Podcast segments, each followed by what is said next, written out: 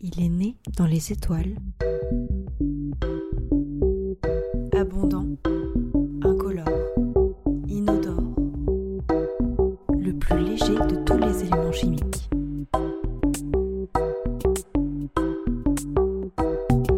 C'est votre minute hydrogène. Un podcast présenté par Utopique, hard ou cyberpunk, la science-fiction imagine des futurs où les humains ont colonisé d'autres planètes, sont en guerre contre des extraterrestres ou bien composent avec un monde post-apocalyptique. En 1875, dans son roman L'île mystérieuse, Jules Verne évoquait déjà, pour remplacer le charbon, l'électrolyse de l'eau qui permet de produire de l'hydrogène proprement. Il écrit Je crois que l'eau sera un jour employée comme combustible, que l'hydrogène et l'oxygène qui la constituent, utilisés isolément ou simultanément, fourniront une source de chaleur et de lumière inépuisable et d'une intensité que la houille ne saurait avoir. Roland Lehoucq, astrophysicien en commissariat à l'énergie atomique et président du festival Les Utopiales, nous dit tout cette précision technique euh, qui, fait la qualité du travail de Jules Verne, on la retrouve dans certaines œuvres modernes de science-fiction qui tombent dans le genre qu'on appelle éco-fiction, donc des auteurs qui s'intéressent aux questions écologiques dans leurs œuvres et qui euh, essaient de rendre leur euh, travail crédible, leur situation crédible et évoquent des sources d'énergie qui peuvent être le solaire, bien sûr. Il y a même un mouvement de science-fiction qu'on appelle solarpunk et qui évoque aussi l'hydrogène comme, comme vecteur d'énergie. Eddie Kasalovich will be left with the one thing no one else possesses. Cheap, abundant energy, water into hydrogen. Who'd be interested in this technology? A secret. Who wouldn't? The rest of the world would kill for. L'hydrogène se retrouve parfois au centre de l'intrigue de films, comme La Poursuite. Dans ce thriller, sorti en 1996 et mené par Morgan Freeman et Keanu Reeves, les États-Unis font tout pour protéger leur incroyable découverte scientifique, l'invention d'une nouvelle source d'énergie à base d'hydrogène.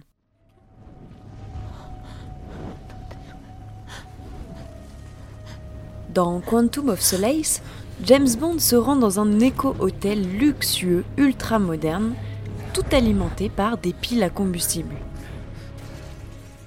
Et même Terminator marche à l'hydrogène. Dans le troisième volet de la série, on le voit changer l'une de ses piles à combustible, et cette dernière lui servira même au moment ultime pour sauver l'humanité. What are you doing? I'm powered by two hydrogen fuel cells. My primary cell was damaged by a plasma attack. Les propriétés de l'hydrogène sont aussi exploitées différemment, notamment dans le roman La Terre errante de l'auteur de science-fiction chinois Liu Cixin, qui a récemment été adapté en film sur Netflix. La Terre est transformée en vaisseau spatial pour fuir le Soleil qui est sur le point d'exploser. Mais sa trajectoire est déviée et la seule solution pour préserver l'humanité est de se servir de l'hydrogène présent sur Jupiter pour éviter le crash.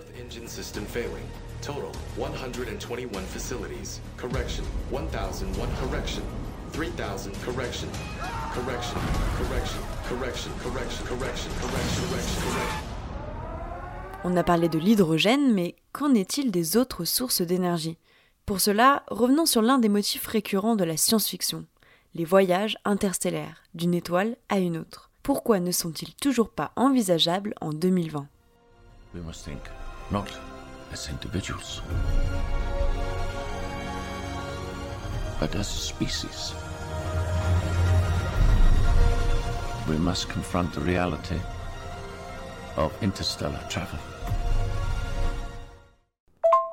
Alors essentiellement, ce qui nous manque pour faire un voyage interstellaire, euh, c'est de l'énergie. Pour s'en rendre compte, on va imaginer un voyage interstellaire euh, modeste euh, qui consiste à aller à l'étoile la plus proche, qui se trouve à Proxima du Centaure, et qui est un peu plus de 4 années-lumière. Autrement dit, la lumière met un peu plus de 4 années pour nous en parvenir. Un vaisseau qui voyage à un dixième de la vitesse de la lumière mettra en quelque chose comme 50 ans pour atteindre cette étoile. Un dixième de la vitesse de la lumière, c'est 30 000 km par seconde, c'est mille fois plus rapide que n'importe quel vaisseau humain déjà lancé. Ce vaisseau-là, son énergie de mouvement, qu'on appelle aussi énergie cinétique, est égale à l'énergie consommée par l'humanité entière en une année. Donc si on veut faire un, voyage interstellaire, il faut euh, peut-être imaginer que l'humanité serait dans une situation où le budget énergétique de ce voyage ne coûterait que peut-être 1%, voire moins, de son budget énergétique global. Ce qui revient à dire qu'il faudrait que l'humanité dispose de, mot, 100 à 200 fois plus d'énergie dont elle dispose maintenant. Autant vous dire qu'Interstellar, c'est pas pour demain. En revanche, dans Star Trek ou dans les romans d'Isaac Asimov, on utilise des moteurs à distorsion ou warp drives pour dépasser la vitesse de la lumière. Alors les warp drives, ce ne sont pas vraiment des moteurs qui fonctionnent sur le mode habituel de la propulsion, action et réaction. On éjecte à l'arrière euh, de la matière à très grande vitesse et qui en réaction propulse le vaisseau en sens opposé. Euh, les warp drives fonctionnent sur un autre mode qui, consiste à utiliser la relativité générale d'Einstein, qui est une théorie dans laquelle la gravitation n'est pas une force, mais est interprétée comme une déformation de l'espace-temps. Hmm, ok, là je suis perdu. Hein. Euh, help l'analogie euh, un peu basique serait celle-ci, si vous êtes dans une course euh, à pied, au lieu de courir le plus vite possible le 100 mètres pour arriver le premier à l'arrivée, vous choisissez de déformer la piste de sorte que l'arrivée se rapproche du point de départ où vous êtes, vous franchissez la distance réduite euh, en quelques pas et vous, entre guillemets, lâchez la piste de sorte qu'elle reprenne sa forme initiale. Ça paraît fou, hein? Et pourtant... Cette possibilité de déformer l'espace-temps pour se déplacer dans l'espace, elle a été euh, imaginée dans la science-fiction, les arguments scientifiques, puis il se trouve qu'elle a été ensuite vérifiée. Dans le cadre de la réalité générale, il est effectivement possible de faire ça. Simplement, cela nécessite de disposer de matière et d'énergie suffisamment compactes pour pouvoir faire des déformations très importantes. En pratique, il faut être capable de manipuler des trous noirs. J'ai jamais vu une chose pareille. Un des artefacts les plus célèbres de la science-fiction, c'est l'étoile de la mort dans Star Wars, dont le turbo-laser détruit carrément des planètes. Bon, les lasers, ça existe, euh, mais là, je suis presque sûr que c'est de la pure fiction. On peut faire des lasers très intenses et comme toute forme d'énergie, la lumière, quand elle frappe quelque chose, que ce soit un objet matériel ou un être vivant, eh elle lui cause des dommages si la quantité d'énergie mise en jeu est importante. Et donc, euh, des armes à énergie dirigée, comme les lasers, eh bien, ça existe, en tout cas, ça a été envisagé sérieusement par les militaires pour, par exemple, faire des boucliers antimissiles. Vous, vous, pointez votre laser suffisamment longtemps pour que l'énergie déposée par votre intense rayon lumineux détruise le missile et les fasse exploser avant qu'il n'arrive sur, sur son objectif. Un missile, euh, ok, mais une planète, c'est autrement plus gros. Alors, des choses de l'ampleur de l'étoile de la mort, évidemment, c'est tout à fait en dehors de notre portée, parce que on peut s'amuser à essayer de chiffrer quelle est la puissance nécessaire aux, générateurs de l'étoile de la mort pour produire l'énergie nécessaire à la destruction d'Alderaan, comme on le voit dans l'épisode 4 de Star Wars. Eh bien, un calcul de physique montre que la puissance du générateur est au bas mot des centaines de milliers de fois la puissance du Soleil. Le corps humain génère plus de bioélectricité qu'une batterie de 110 volts et plus de 25 000 biounités de chaleur corporelle. Combinées grâce à une forme de fusion, les machines avaient trouvé là plus d'énergie qu'il ne leur en faudrait jamais. Dans certaines œuvres de SF, les sources d'énergie utilisées sont un peu fantaisistes, comme dans Matrix où les machines se servent de l'énergie produite par les humains. Euh, les machines ne sont pas très malines de faire ça, parce qu'au point de vue thermique, un humain, ça produit à peu près 70 watts. Ce n'est pas la forme la plus facile à manipuler. Euh, en dehors des problématiques qu'elle pose, bien entendu, je ne recommande pas cette procédure du point de vue physique. Euh, on entend parfois aussi d'autres matériaux extraordinaires, comme par exemple le dilithium dans, dans Star Trek, qui part d'un métal qui existe vraiment, le lithium, et puis on forge le dilithium. En fait, ça ne peut pas se faire chimiquement.